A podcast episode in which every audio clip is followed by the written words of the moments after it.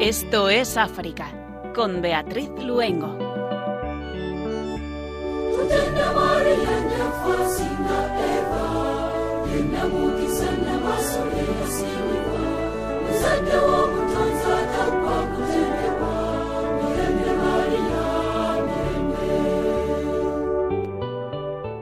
Muy buenas tardes, queridos oyentes de Radio María. Hoy jueves 12 de agosto les damos la bienvenida a Javi Esquina en el control de sonido y Beatriz Luengo quien les habla. Cerquita ya de la fiesta de la Virgen, de la fiesta de la Asunción, nos vamos a ir de su mano al continente africano. Tenemos que contarles que el 15 de agosto, al igual que ocurre aquí en España, es una festividad que se celebra en muchos países africanos y de una forma u otra se celebra también en todas sus parroquias. Hoy nos gustaría contarles dos historias de perdón. La primera nos va a trasladar a una aldea de Guinea Ecuatorial. La segunda se inició en Sudán del Sur. Aunque comenzaron hace tiempo, todavía hoy siguen muy vivas.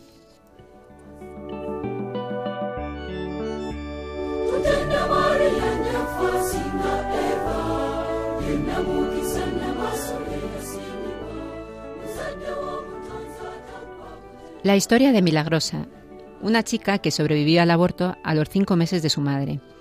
Un conflicto generacional que se resuelve de una forma asombrosa. Vamos a escuchar el corto Un milagro en Guinea, narrado por Juan Manuel Cotelo, director entre otros de la película El mayor regalo, y también narrada por las propias protagonistas de la historia. Estará con nosotros el padre Miguel Segura, legionario de Cristo y compañero en Radio María del programa Mirada de Apóstol. Él pudo conocer a esta familia en uno de sus viajes en misión que le llevó a Guinea Ecuatorial y con él tendremos la oportunidad de comentar este corto. La segunda historia comienza en Sudán del Sur, de niño a soldado. La historia de un sacerdote, Charles Mbikoyo, que fue secuestrado junto a otros chicos en un seminario de Sudán del Sur por un grupo armado. Tenía apenas 12 años. Les contaremos también algunas de las noticias más importantes que han ocurrido durante estos días en el continente africano. Y nuestra oración final, que hoy llegará con la música del padre Jesús Rafael Llama, sacerdote de Guinea Ecuatorial.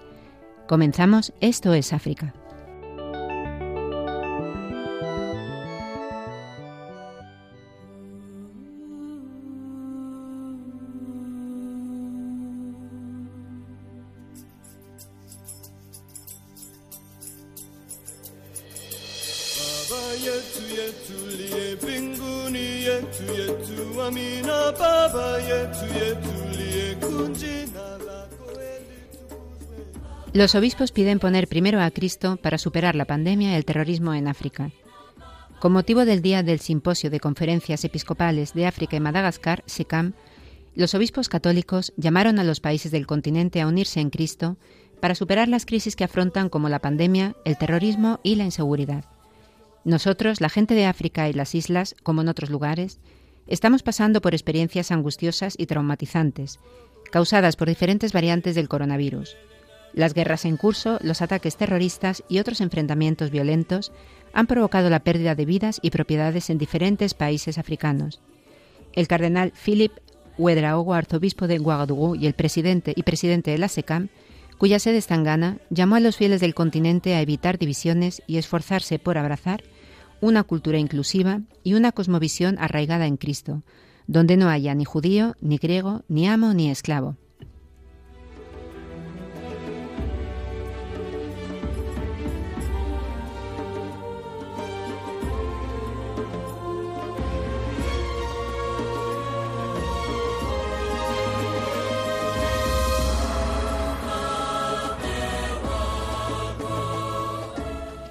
Somalia. El ejército anuncia la muerte de 200 miembros de Al-Shabaab y la toma de 12 localidades en el centro de Somalia. La operación se realizó en la región de Mudug, en el centro del país. Según las informaciones recogidas por la emisora estadounidense Voz de América, entre las localidades tomadas por las fuerzas figura la de Amara, importante base de operaciones de Al-Shabaab durante los últimos años. Los avances de las fuerzas somalíes llegan después de que Estados Unidos lanzara varios bombardeos contra posiciones de Al-Shabaab en la zona en estos últimos días, los primeros desde que Biden accedió a la Casa Blanca en enero. Somalia hace frente al aumento del número de ataques por parte de la milicia islamista de Al-Shabaab, vinculada a la organización terrorista de Al-Qaeda, tanto en la capital Mogadiscio como en otras zonas del sur del país, donde controla importantes zonas del territorio.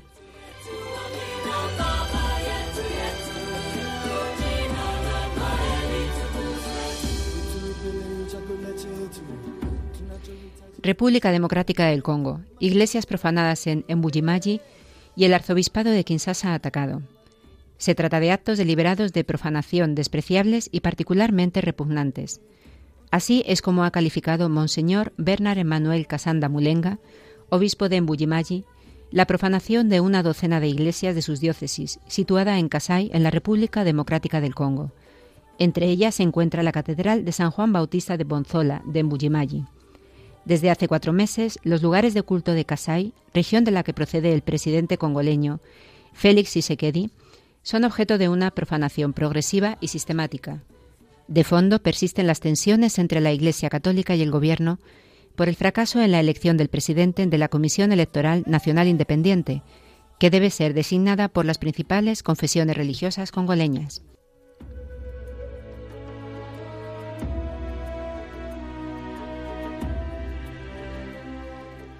Sudán del Sur. Más de 15.000 desplazados internos en la ciudad de Tombura necesitan desesperadamente ayuda humanitaria.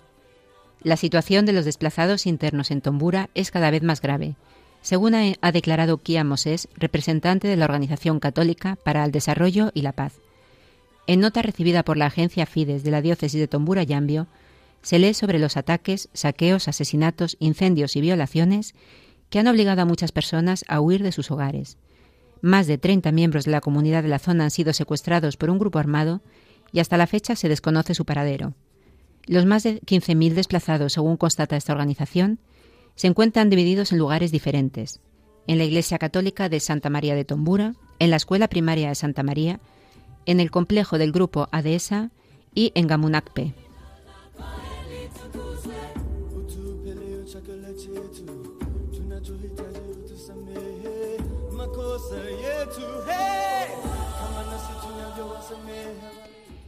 Nigeria. El gobierno notifica cerca de 750 casos diarios de coronavirus por primera vez en cerca de seis meses. El Centro para el Control de Enfermedades de Nigeria indica que todo apunta a un nuevo repunte de los contagios, lo que ha hecho saltar las alarmas. Asimismo, en estos momentos hay más de 8.600 casos activos en el país, cuyo sistema sanitario se ve sometido a una creciente presión en medio de las protestas por el lento desarrollo de la campaña de vacunación. El repunte tiene lugar, además, en medio de una huelga a nivel nacional de la Asociación Nacional de Doctores Residentes, que inició sus protestas para quejarse por la falta de apoyo de las autoridades y pedir un aumento salarial.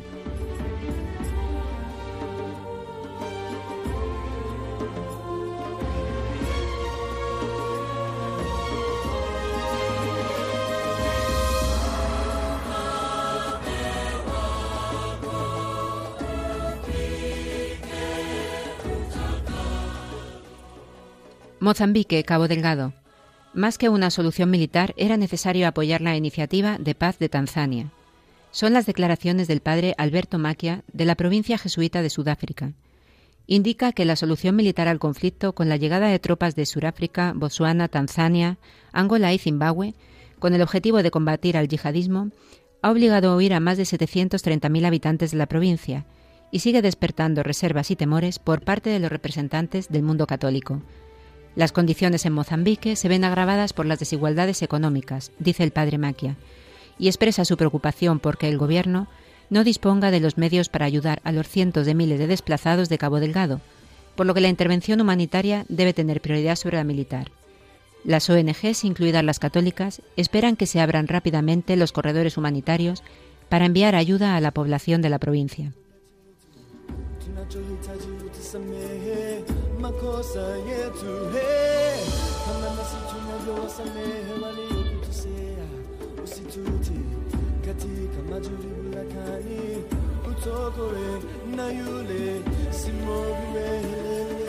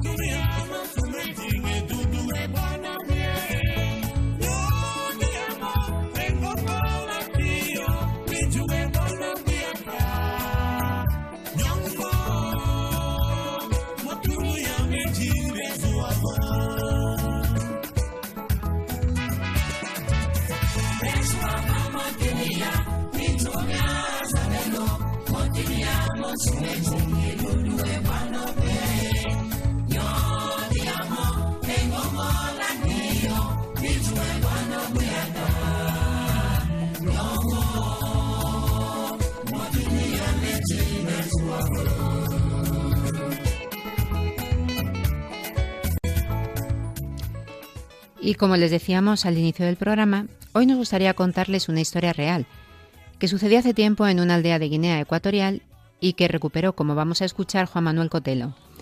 A él, a su vez, se la trasladó el padre Miguel Segura, a quien muchos de ustedes seguramente conocen por el programa Mirada de Apóstol.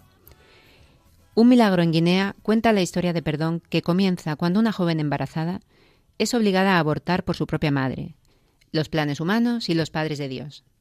Una de las historias que más me dolió tener que cortar del montaje del mayor regalo porque no cabía y merecía la pena no solo ser contada, sino hacer una película entera sobre ella, me llegó a través de un sacerdote al que quiero mucho, el padre Miguel Segura, que viaja a Guinea Ecuatorial como misionero. Y allí, un día en una casa, se encontró con una historia de reconciliación dentro de una familia que siendo una historia única, porque no hay dos historias iguales, lo cierto es que es muy, muy representativa de un conflicto tristemente frecuente entre padres e hijos en todo el mundo.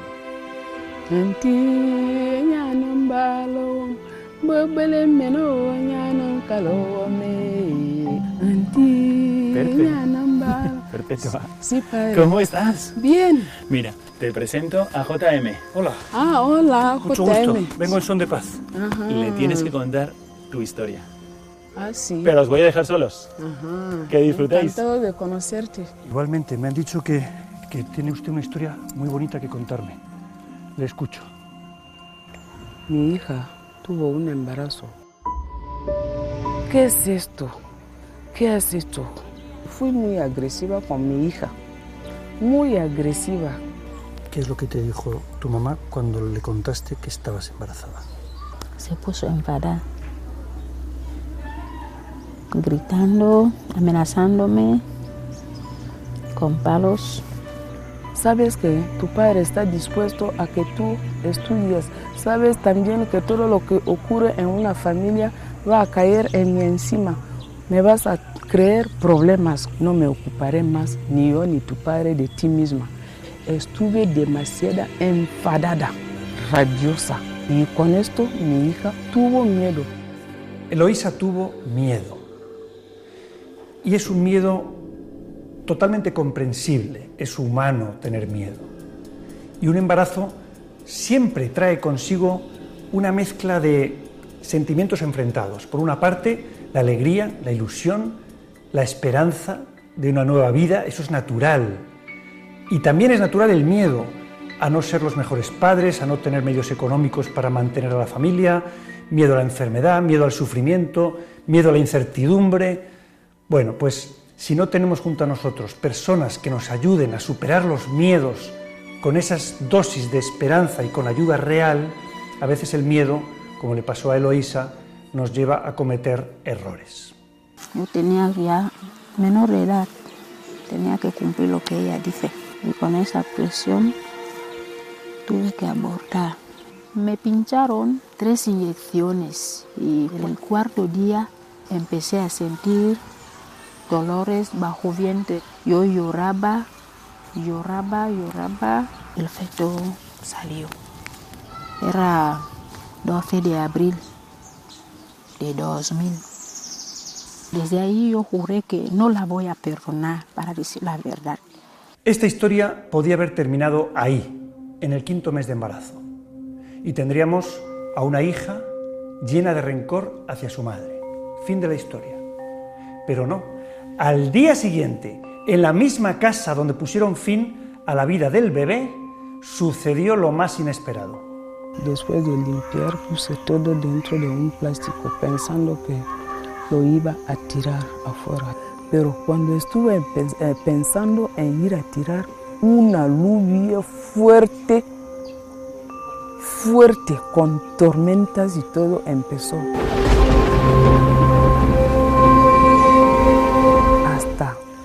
Teníamos miedo dentro de la casa con las tormentas. Entonces yo ya no podía salir afuera. Y por la mañanita, cuando pienso salir con ella para tirar, cuando vengo cojo donde estaba dentro de un plástico, la encontramos que tenía vida poco. Dicen que no, no ha muerto, está viva. Una alegría, emoción, es un milagro. El médico empezó a abrir la placenta y encontramos una cositita de, de, algunos gramos. Entonces yo pensaba que una cosa así que no podrá sobrevivir y lo puse en la cama, eh, en la cama para que muera y no murió. Todo esto en Guinea Ecuatorial, es decir, no estamos hablando de una gran urbe moderna con todos los servicios clínicos a tu alcance, no, estamos hablando de una pequeña casa rodeada de selva. No había incubadoras para meterle dentro. La habíamos puesto aquí en la habitación, dentro de la cuna, y la jeringa para darle, como ella está viva, hay que darle algo para tomar. Primer día, segundo día, tercer día, y seguimos, seguimos, seguimos, seguimos, seguimos, seguimos. Y yo decía, Señor, perdóname, perdóname, dame esa criatura de verdad. Si me la has confiado que ella tiene que ser una persona de mi familia, dame a esta criatura. Las mismas personas que poco antes habían intentado acabar con la vida del bebé, ahora estaban unidas intentando que sobreviviera. Eso ya es una gran noticia, que no solo muestra que estaban arrepentidas, sino que estaban intentando hacer lo que fuera contra todo pronóstico para que saliera adelante. Todos los días la he visto. Recordamos a nuestros oyentes que estamos escuchando el corto Un milagro en Guinea, una historia de reconciliación dentro de una familia contada por Juan Manuel Cotelo. Historia que le llegó a través del padre Miguel Segura, que conoció a esta familia en uno de sus viajes misioneros a Guinea Ecuatorial. Todos los días la he visto crecer, los dedos han separado en mi presencia, la nariz, todo, todos los pelos. Ella tenía primeramente los ojos como una rana, así, entonces los ojos entraban, las orejas pegadas, así, bien pegadas, y así se levantan, se levantan para hacer orejas. Mi padre la bautizó. Me preguntaron qué nombre tú la puedes poner. Yo le dije que milagrosa porque es algo milagro. Es un milagro. Ha sido un gran milagro de Dios que el Señor ha entrado en nuestra casa. Tenemos que dar a esta criatura el nombre de milagrosa porque es un milagro de Dios.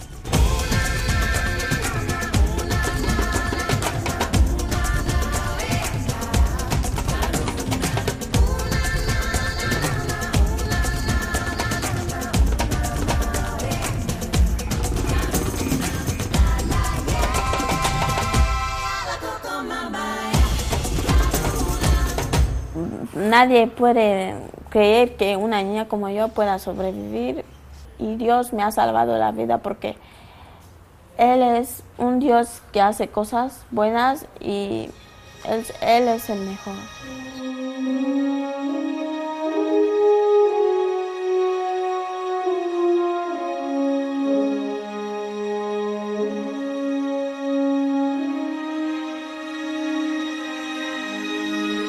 Cuando Milagrosa tenía ya 12 años, tenía complejo de, lo, de los demás. Yo ya miraba, yo la llamé niña. Me dijo, te voy a, a contar sobre tu pasado porque sé que te preguntas por qué no eres como los demás, por qué no caminas y todo esto. Si tú has nacido aquí así, con defecto, fue por mi culpa. Hago el primer paso para demostrarte todo mi amor, para demostrarte que yo soy la madre que siempre ha- has querido tener, para decirte que te amo. Te haré todo lo que una madre puede hacer a su niño. me dijo, espero que algún día me vas a perdonar. Y yo la dije, claro, no se odia una madre, una madre es para guiarnos, para amarnos. Y, y la perdoné porque yo quería que ella esté feliz. Le perdonando con todo mi corazón. El mejor regalo que yo la pueda dar es perdonarla.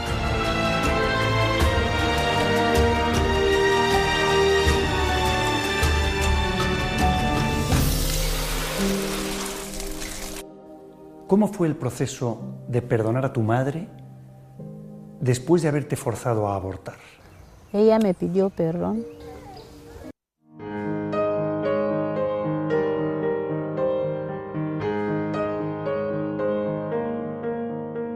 Sí, tú eres una familia monoparental, estás sola con tus hijos. No...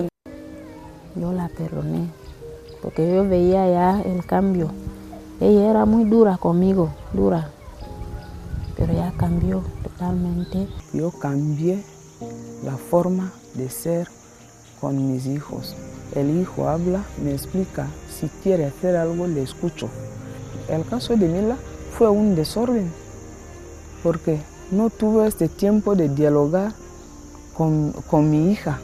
Solo pienso lo, lo, presente, no lo pasado. Por eso la perdono y no, ya no me acuerdo de esas cosas malas que me hacía. El nacimiento de Mila me ha hecho nacer de nuevo, porque con esto ahora sé cómo hablar con mis hijos, con mis nietos, ahora sé cómo evitar el mal. Me siento emocionada, siento muy contenta. Yo soy la, la persona más, más, más, más feliz. Tengo una felicidad enorme. Cuando la veo reír es que ya tengo todo en mi vida, ya tengo felicidad.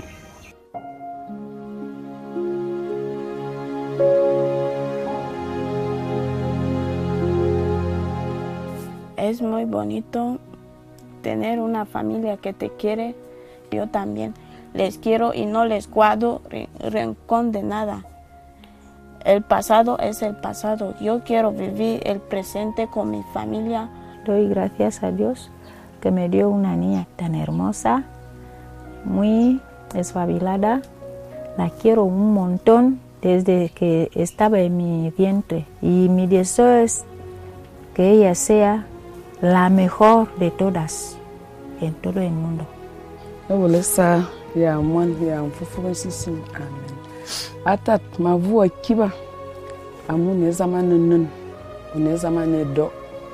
Atat. Borne ya bo mfa nan bo to mven e wa Kristo e zu wo e baba ta ye baba ni mi won ani be jame bo ba bo bia be ka ali bia mu bo lan va bia mbelzam amen. tres juntas son un modelo ahora mismo de, de, convivencia, de amor, de cariño y de aceptarse a sí mismas, aceptar su pasado y pensar simplemente en, en lo que está por venir y en, hacer todavía más fuertes los lazos de amor y de cariño que las unen. Y esta historia demuestra que nunca es tarde para perdonar ni para volver a estar unidos.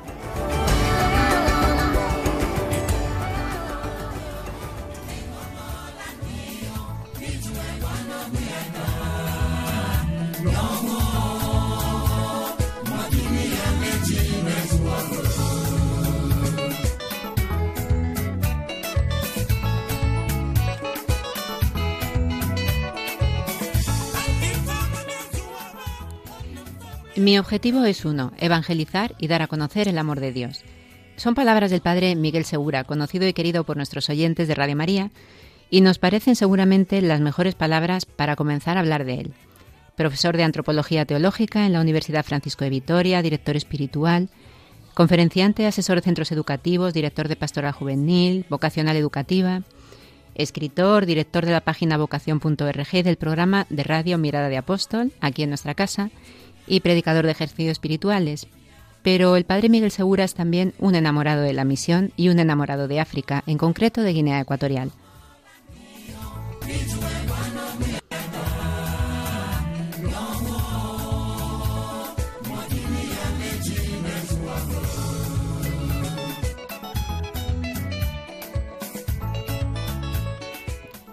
Él tuvo mucho que ver también con dar a conocer la historia de Milagrosa.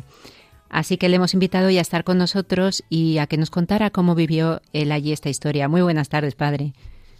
Muy buenas tardes, muchas gracias por invitarme. Estamos encantados de que esté aquí con nosotros. Bueno, qué preciosidad de corto. Estamos Javi Esquina y yo escuchándolo, que estamos los dos emocionados.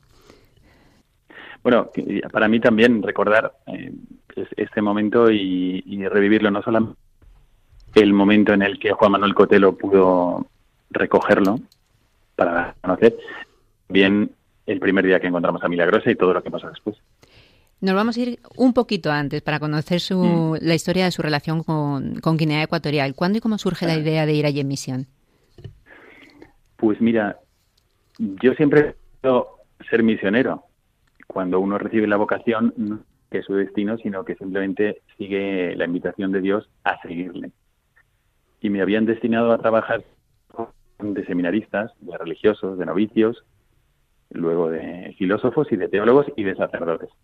Así pasé los primeros 11 años en Roma y en Roma pasé 20 años. Pero mi hermano pequeño montó tres empresas en Guinea Ecuatorial y siempre me decía, oye, ven, aquí hay unas religiosas italianas que reparten sardinas a los niños pobres y están en un sitio que se llama Basacato.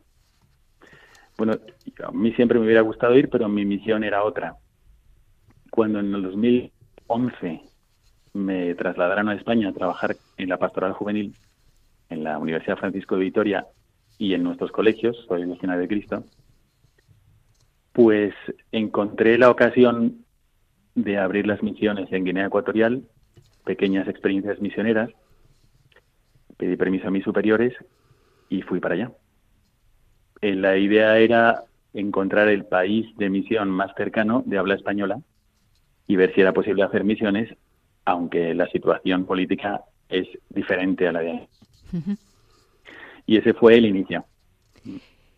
¿Y en qué consistió la misión? Bueno, he visto algún vídeo en, en YouTube y se puede ver casi en el mismo momento que están leyendo la palabra de Dios, otros niños están haciendo pulseras, otros están bailando, están haciendo muchísimas cosas a la vez. Y luego además, bueno, pues abarcó un montón de cosas, ¿no? De, de actividades y sobre todo también de actividades pues litúrgicas. Cuéntenos un poquito en qué, en qué consistía esta experiencia.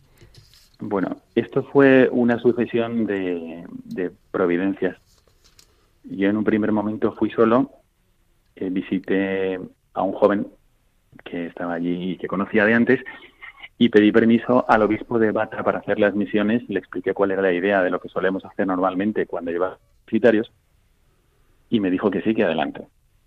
Pero ocho meses después, cuando ya estaba prácticamente todo, me dijo que no era posible, y los motivos yo no los entendí muy bien, pero los respeté. Dije, seguramente tiene motivos que desde aquí no se pueden comprender del todo. Pero eh, yo le había dicho ya al anuncio del Papa, que es el mismo de Camerún, en aquel momento era Monseñor Piero Piopo, y conocido mío de Roma, un buen amigo, que iba a ir para allá. Entonces le llamé otra vez para decirle, mira, al final no voy a poder ir, etcétera. Y él me decía, vete a la selva, al final en la esquina de Guinea Ecuatorial, que está en la frontera con Gabón y con Camerún. Y eh, el obispo de allí yo creo que te va a coger y le van a interesar las misiones. Así que fui otra vez con otro obispo, que es Monseñor Juan Sue, y providencialmente este obispo conocía la misma espiritualidad que yo. Él se había incorporado al movimiento Reino Christi siendo sacerdote diocesano y estaba muy contento de volver a estar en contacto. Así que me abrió todo para hacer las misiones como solemos hacerlas. ¿En qué consisten? Pues son misiones de evangelización. A veces los jóvenes preguntan, ¿pero qué hacéis en las misiones? ¿Pintáis redes? ¿Hacéis un pozo o algo? No, nosotros evangelizamos, apoyamos al obispo en su misión. ¿Por qué? Porque si tú vas allí y haces un pozo, lo que va a pasar es que cuando te vas, pues el mafioso del pueblo le pondrá precio al agua. O si tú haces una carretera, pues cuando te vayas y alguien le pondrá peaje, si no tiene el corazón puesto en el Evangelio y busca solamente el poder, pues es lo que va a pasar. En cambio, si tú conviertes el corazón con la gracia de Dios, conviertes el corazón del mafioso del pueblo o del que busca el poder o del al final ellos son los que van a hacer no solamente un y no solamente una carretera, sino todo lo necesario Así que lo que urge allí es que conozcan a Jesucristo y que conozcan el Evangelio. Por eso hacemos misiones de evangelización. Y consiste, toda la mañana visitamos las casas. En aquella ocasión, la tercera vez que fui, ya fui acompañado, las dos primeras fui solo.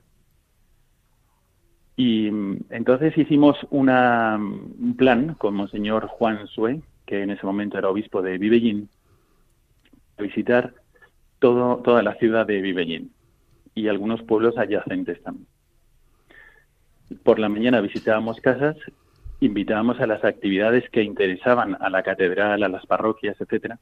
Por ejemplo, invitar a todos a una gran procesión o invitarles a un concurso de canciones en honor de la Santísima Virgen María o invitarles a la proyección de la película de la Pasión explicada, etcétera. Y entonces movíamos todo lo que podíamos con 23 jóvenes que quisieron venir. A las, eso era toda la mañana. Después de 2 a 3 teníamos un programa de radio. De 3 a 5 actividades con niños, catequéticas, y de 5 a 7 actividades con jóvenes. Luego a las 7 teníamos la misa y a las siete y media, bueno, hay que decir que a las 6 ya era oscuro y no había electricidad en ese momento. Entonces eh, nos retiramos a las siete y media para nuestras oraciones, un poco de convivencia y a coger fuerzas para el día siguiente. Sí, porque además anochece muy, muy pronto y se levanta uno muy temprano, ¿verdad? Así eh, acabamos de escuchar, padre, el documental Un milagro en Guinea, que es una historia preciosa. ¿Cómo llega usted hasta esta familia? ¿Cómo, ¿Dónde viven? ¿Cómo se produce ese primer encuentro?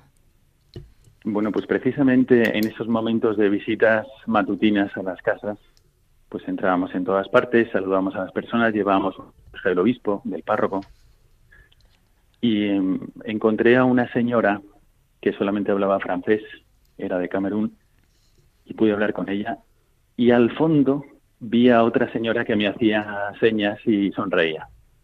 Ella era la abuela de Milagrosa, Perpetua.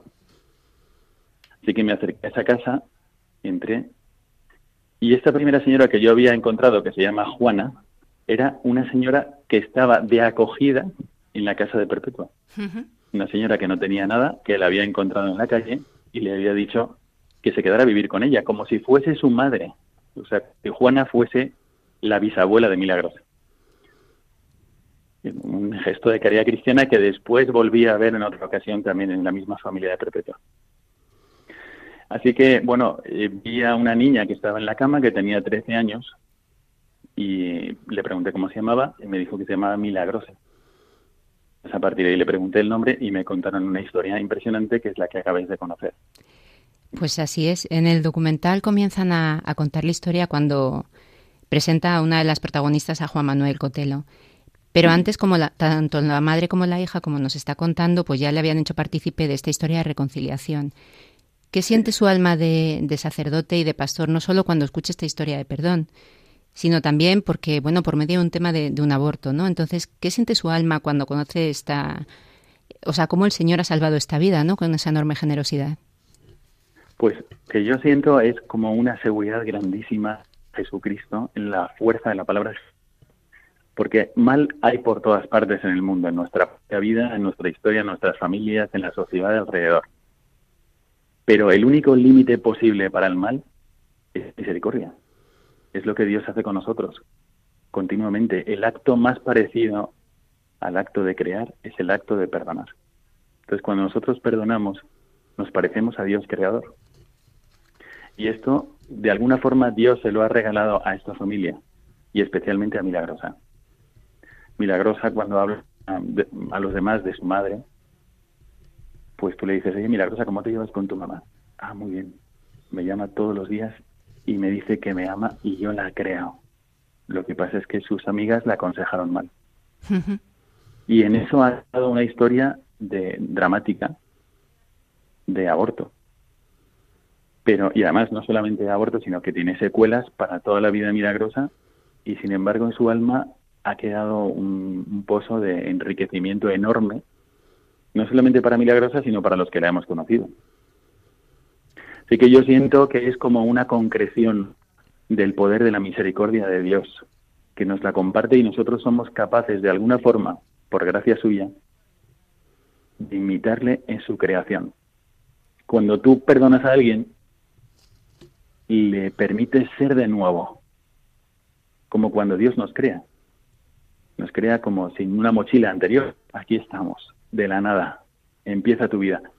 Y eso es lo que hacemos cuando perdonamos a alguien. Cuando no le perdonas, no le permites ser de nuevo. Pues Milagrosa ha permitido a su madre el ser de nuevo. Eloísa también ha perdonado a su abuela. La abuela también la ha perdonado a ella. ¿Y quién no tiene cosas que perdonar? ¿Quién no tiene por qué pedir perdón? Entonces yo lo que yo siento es como una alegría enorme, una mm, gratitud gigantesca de poder conocer la misericordia de Dios, el poder de la misericordia de Dios en nuestras vidas cotidianas. Quizá una de las frases más duras que, bueno, por lo menos a mí me lo ha parecido, ¿no? Cuando he visto el, el corto, es en la que la madre de Milagrosa con, con gran tristeza menciona cómo su hija Eloísa tuvo miedo, ¿no? Y, que, y cómo tuvo que ceder a la presión. Como creyentes, eh, ¿qué lectura podríamos hacer en este encuentro de sentimientos entre madre e hija? Entre el miedo, la autoridad. Sí, la ver, obviamente ella estaba buscando que su hija tuviese una buena vida. Ella había tenido ya antes un hijo. Es, y Milagrosa es su segunda hija. Es una hija, o la primera. Y aquella, en aquella ocasión ellos trataban de hacer entender, entender que no debía hacer esto y que debía esperar al matrimonio y que era una responsabilidad muy grande ser madre, etcétera, que le iban a ayudar.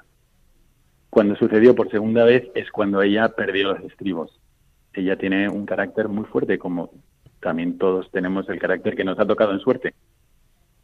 Y ella en ese momento sí se dejó llevar y la hizo sufrir muchísimo, tanto que Eloísa llegó a pensar, como habéis escuchado, en el suicidio. De eso está muy arrepentida Perpetua. Pero al mismo tiempo, a ella mm, le sirvió de alguna forma para que al cabo de tres años está otra vez en relación, en buena relación con la familia. Yo creo que es imposible que uno no, no sienta algo malo cuando un hijo le desobedece, cuando un nieto le desobedece o cuando trae deshonra a la familia, en, dependiendo de la cultura donde estés viviendo. Es imposible que tú domines los sentimientos, pero cuando uno se deja llevar más de la visión de fe, pues puede pasar por encima de esta de este impulso de los sentimientos para actuar según el Evangelio, que gracias a Dios es lo que ha ido sucediendo. En medio de esto estaba el abuelo de Milagrosa. sale porque en el momento de la, del rodaje, de la filmación, pues tenía un ictus. Pero Bernard, que es originario de Gabón, siempre era la parte bondadosa, la parte que mediaba entre Perpetua la abuela y Eloísa, la hija. Y él fue convenciendo poco a poco a Perpetua de que perdonara a su hija y que la acogiera. Entonces yo pienso que la gracia de Dios encuentra la manera de obrar en cada uno, pero que no nos quita nuestra naturaleza humana. Y no por eso tenemos que sentirnos culpables cuando sentimos, por ejemplo, rechazo ante alguien o sentimos que no queremos tratar con la persona o sentimos un gran enfado, un gran enojo eso lo podemos sentir, pero si no te dejas llevar de lo que sientes, sino que actúas según el Evangelio, pues entonces es un triunfo de la gracia en ti. Sientas lo que sientas. Probablemente Jesucristo en la cruz no sentía cosas buenas. Mi alma está triste hasta la muerte, tristeza. ¿Por qué me has abandonado? Sentía abandono. Pero lo que estaba haciendo era el acto de amor más grande que ha habido nunca y gracias a Dios, padre, lo que era un aborto de cinco meses se convierte, como dice la, abuela, ¿no? en una cositita de algunos gramos. En contra de todo pronóstico, en un lugar donde no, tiene ningún medio para salir adelante, no murió, es un milagro prácticamente. Aparte del regalo, yo lo viendo el vídeo, ¿no? Como, la abuela va contando cómo ve desarrollarse esa, esa pequeña, ¿no? Entonces, ¿es, ¿es, un milagro realmente? Pues mira, yo realmente, si nos atenemos a lo que dicen, son no son cinco meses, son cuatro meses, 28 entonces algo más de una semana menos de cinco meses. Em, pues conozco otros casos que han salido adelante. Sin ir más lejos, la primera vez que la trajimos a España, una de las azafatas era nacida de, cinco meses, pero una española.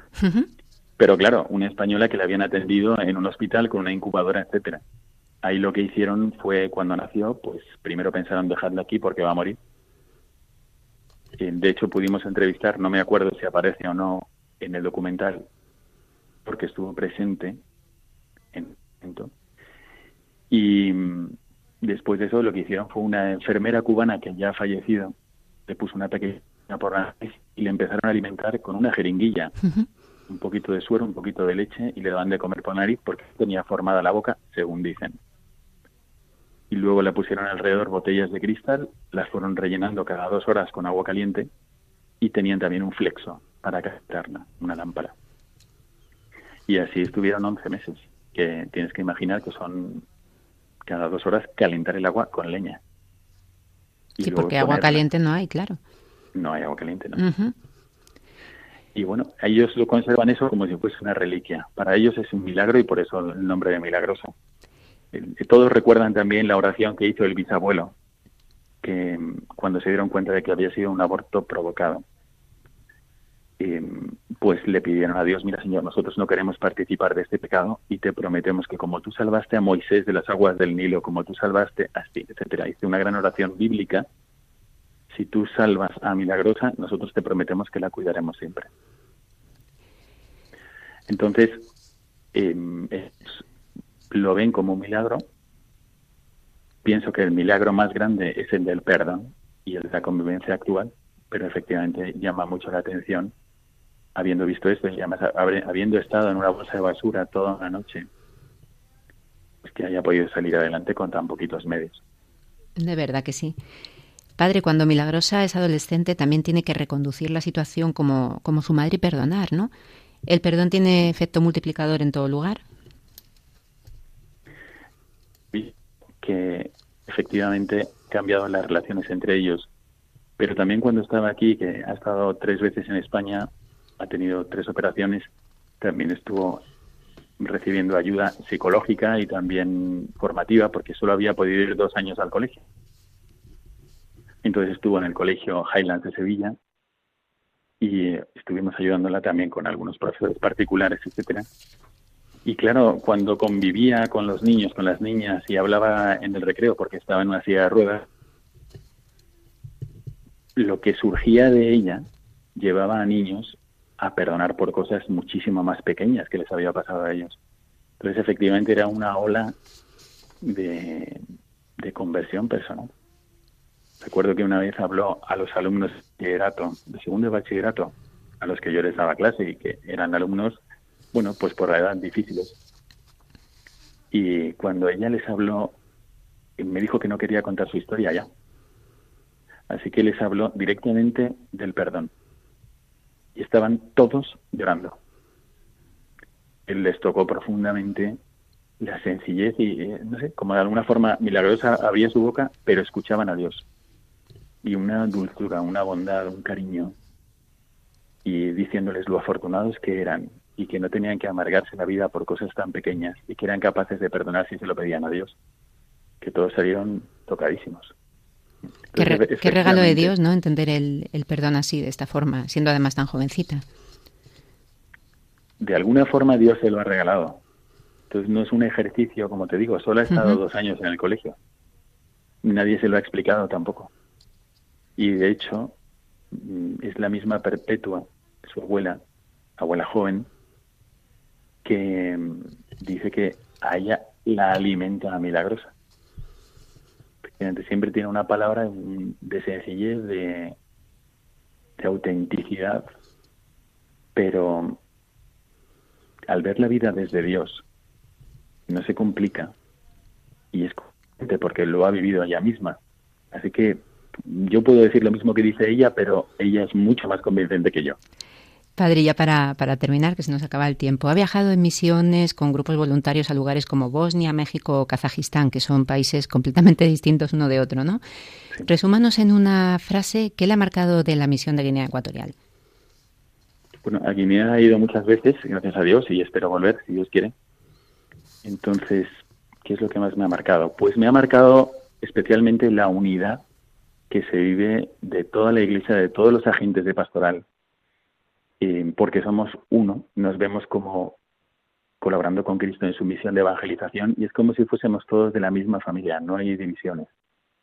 El obispo es muy cercano, allí hay claretianos, salesianos, misioneras, catequistas de los Sagrados Corazones de Jesús y María, siervas de Jesús. Pues espero no olvidar, bueno, hay muchos más, hay dominicos, está la obra de la iglesia, pero es como si fuésemos uno. Entonces, cuando yo llego allí, soy legionario de Cristo, llevo un grupo de jóvenes del Reino Christi, pero lo que nosotros estamos tratando de hacer es santificarnos y evangelizar en la iglesia. Y todos respiramos lo mismo. Y de alguna forma vemos también el fruto de vidas santas en la fe de las personas que encontramos allí. Ellos, pues, tienen también de sufrimiento, desconfían de muchas instituciones, pero de la iglesia no. Entonces es una experiencia muy bonita de iglesia, muy hermosa también de unidad, de amor a la misión y de ejemplos de vida. Voy a decir uno.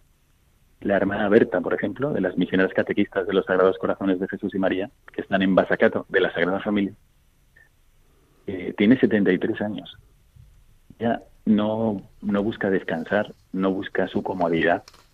Ella se pone su vestido religioso para ser reconocida por la gente y coge una furgoneta y la carga de borrachos. Va pasando por los pueblos y va recogiendo borrachos.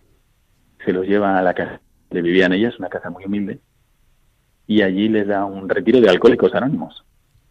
Y ha sacado del alcoholismo a varias personas, aunque es muy duro pero ella es como si tuviese 18 años. Entonces el amor por la misión, el amor por la más, la unidad de la misión en la Iglesia es lo que me llevo especialmente de Guinea Ecuatorial. Pues Padre Miguel Segura, nos despedimos así, legionario de Cristo, compañero de programación de Radio María Mirada de Apóstol. Nos vamos a despedir con una frase suya que particularmente me, me ha encantado. ¿no? El acto más parecido al de crear es el de perdonar. Muchísimas gracias por haber compartido su testimonio y su amor por Cristo a la misión y África con nosotros. Muchas gracias, Padre. Muchísimas gracias a vosotros y que Dios os bendiga a todos. Gracias.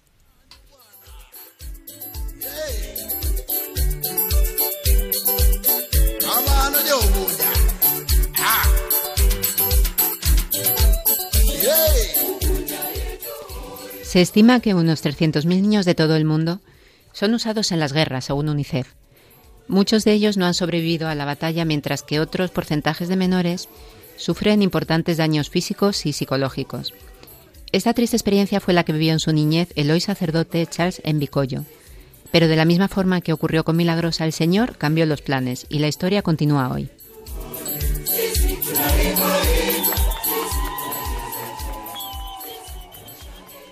El sacerdote católico Charles Envicollo, quien fue secuestrado y reclutado por un grupo armado cuando era apenas un niño, volverá a su tierra natal para llevar esperanza a quienes la han perdido. Durante los últimos siete años, el padre Charles Envicollo estudió filosofía en la Pontificia Universidad Urbaniana de Roma. Sin embargo, su historia comienza en lo que hoy es Sudán del Sur, donde ingresó al seminario a los 12 años, en 1988. Sus estudios fueron interrumpidos un año después, cuando los rebeldes llamaron a la puerta en medio de la noche. Había una voz fuerte, recordó el padre Envicollo, ordenando a los seminaristas que salieran. Conscientes de la amenaza que representaban los grupos rebeldes cercanos, los seminaristas dudaron en abrir la puerta. Pero los hombres de afuera advirtieron que si no abríamos la puerta simplemente nos iban a destruir junto con el edificio. A regañadientes salieron a caminar por donde los rebeldes les ordenaron para que recogieran sus pertenencias y se fueran con ellos para la educación. El futuro padre en Bicollo, junto con los otros cuarenta niños y su rector, fueron capturados. Lo primero que dijeron fue que cualquiera que escape será asesinado a tiros, recordó. Durante los siguientes tres meses, los niños se sometieron a un riguroso entrenamiento militar. Teníamos que saltar como ranas, teníamos que aprender a esquivar las balas, cómo disparar, contó el padre en Bicollo. La doctrina era, el arma es mi padre, es para todo. Todo lo que quieras conseguir, solo usa esta pistola, añadió. Según el padre, él y sus compañeros seminaristas simplemente se rindieron. Perdimos la esperanza de regresar a casa. Perdimos la esperanza de volver a la escuela. Perdimos la esperanza de convertirnos en sacerdotes, que era nuestra intención inicial, contó. Pero el rector del seminario se negó a ser puesto en libertad e insistió en quedarse con los chicos. Las palabras del rector solían darme esperanza. Solía hacerme entender que sí, hay un Dios que puede protegernos, dijo el padre en Bicollo. Después de meses de cautiverio, encontró la manera de escapar con otros cuatro niños. Sobrevivieron a un peligroso viaje que incluyó cruzar dos ríos donde nadaban animales mortales. Cuando escapamos fuimos al pueblo llamado Jay, dijo. Allí reanudó su formación en el seminario hasta que los rebeldes lo volvieron a amenazar. Continuamos durante un mes, pero luego comenzamos a escuchar sobre los rebeldes que venían a capturar Jay. Dijimos, no, si nos vuelven a encontrar, o nos matarán o nos llevarán de regreso al frente para luchar, relató el presbítero. La Cruz Roja nos recogió de regreso a casa, dijo, y el seminario se trasladó de Rimence a Enzara para evitar a los rebeldes, pero aún así los encontraron y atacaron de nuevo. Fue entonces cuando el padre Envicoyo abandonó el país y se trasladó a la República Centroafricana. Después de vivir allí durante tres años, viajó a Uganda para continuar su educación. Estuve tantos años sin ver a mis padres, alrededor de ocho o nueve años, porque estaba en el exilio. Temíamos que cuando volviéramos a casa nos pudieran reclutar, continuó. Finalmente fue ordenado sacerdote en 2007, después de que terminó la Segunda Guerra Civil sur-sudanesa. Cuando me convertí en sacerdote dije, esta es una verdadera vocación, enfatizó porque con todo este sufrimiento tal vez me hubiera ido del seminario pensando que ese no era mi llamado. ¿Por qué debería tener todo este tipo de sufrimiento en mi vida? Me di cuenta de que no, esa es mi vocación, concluyó. Después de terminar sus estudios en Roma, el padre Envicoyo se está preparando para regresar a Sudán del Sur. Mi país está en problemas y todo el mundo está traumatizado. Entonces, como sacerdote, cuando regrese, mi papel es dar esperanza a aquellos que han perdido la esperanza, dijo. Entre otras cosas, espera usar su experiencia para bien y ayudar a rehabilitar a otros niños soldados. Los alentaré a abrazar su fe y también a seguir la vocación que cada uno quiera elegir. Dijo, que sea lo que sea.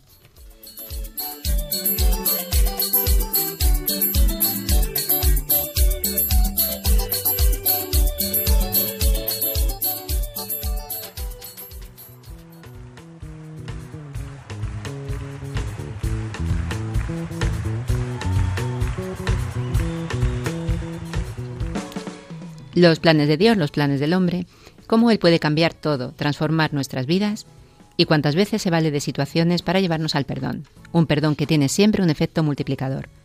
Milagrosa, una joven de Guinea Ecuatorial a la que su madre abortó con cinco meses. Un milagro que sobreviviera y que su vida cambiara la vida de tres generaciones, la de su abuela, su madre y la suya propia. Hemos escuchado el corto Un milagro en Guinea, historia asombrosa de perdón, contado por Juan Manuel Cotelo, y hemos tenido el regalo de poderlo comentar con quien conoce a esta familia, el padre Miguel Segura, un enamorado de llevar el Evangelio allí donde se necesita. Esta es una verdadera vocación, dijo el padre Charles en Picollo cuando se ordenó sacerdote. Cómo Dios saca fruto de una situación terrible de dolor solo a través del perdón. Hoy, viviendo con alegría su vocación, se prepara para volver a su país, Sudán del Sur, donde tanto se necesita la alegría del Evangelio y la reconciliación.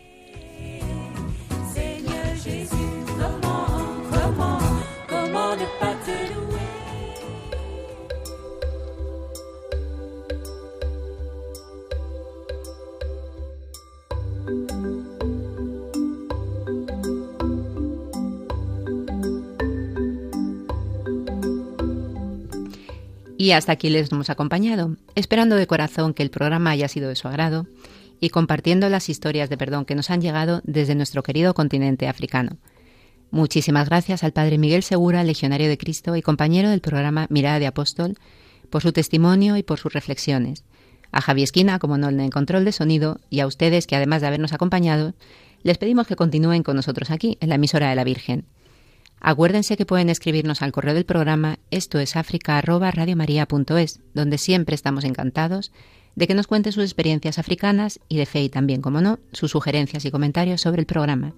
Y nuestra oración final que hoy llegará con la música del Padre Jesús Rafael Llama, también de Guinea Ecuatorial. Ven Espíritu Santo. Muy feliz Día de la Virgen el próximo domingo y por supuesto muy felices vacaciones a los que ya disfrutan de ellas. Si Dios quiere, estaremos con ustedes dentro de 15 días. Que María les guarde y les acompañe siempre.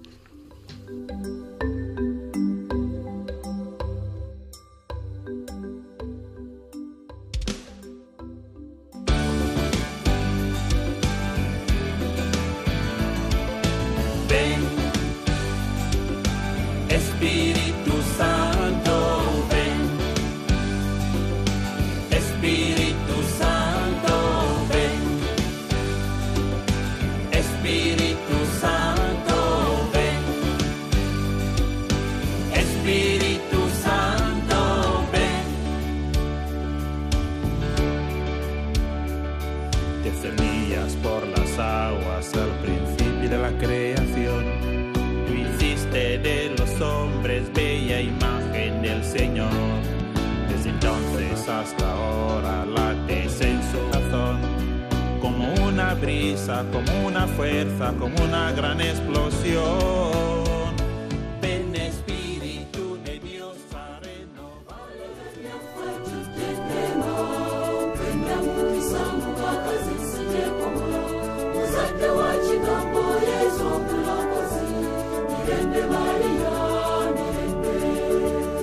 Esto es África con Beatriz Luengo.